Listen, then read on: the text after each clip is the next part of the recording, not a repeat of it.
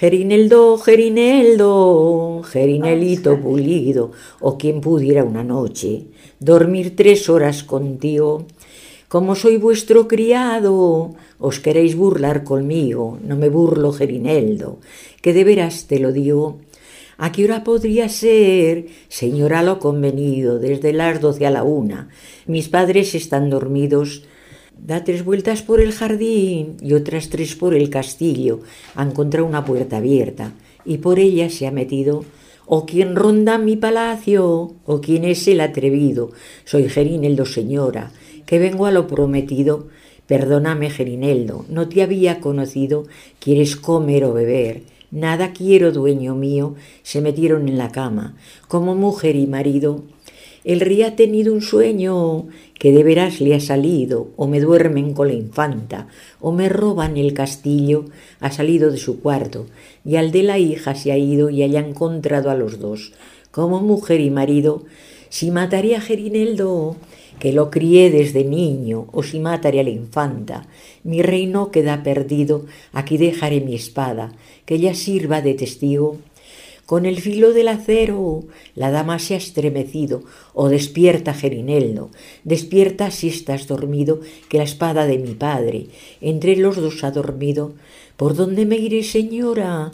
Para no ser conocido, vete por esos jardines, cortando rosas y lirios, el rey como cuidadoso al encuentro le ha salido, a donde va Gerineldo, tan triste y descolorido, el color de la bramanta, un aroma me ha comido, mientes, mientes, Gerineldo, tú con mi hija has dormido, el castigo que merezca, haced lo que queráis conmigo, el castigo que mereces, ya lo tienes prometido, antes eras mi criado, ahora serás yerno mío, no lo querrá el rey del cielo, ni la virgen de la estrella, que mujer que yo gozase.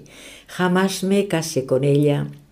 El rey ha tenido un parte de Francia o de Portugal, y a Gerineldo lo llevan, de capitán general. Mira, de criado a capitán general.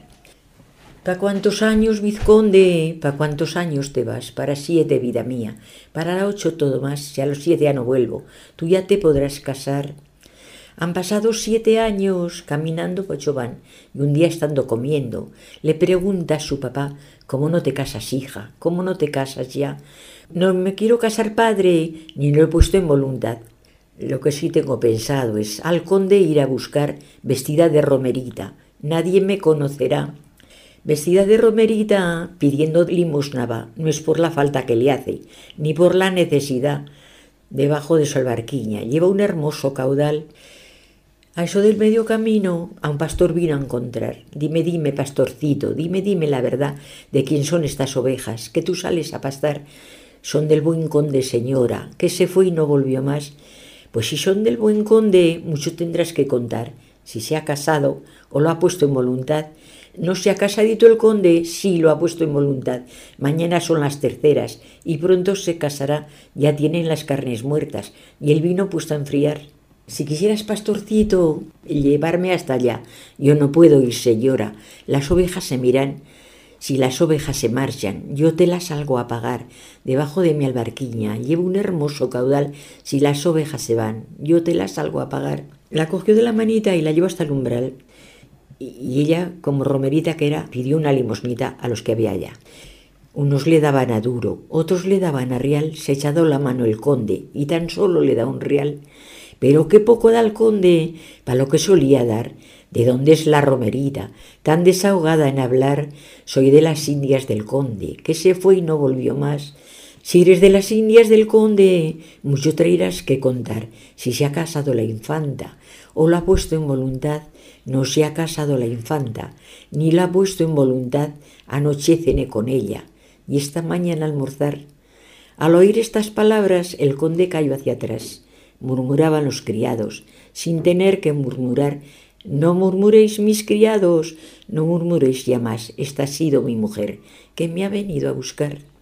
Y se acabó, y con él se va a casar.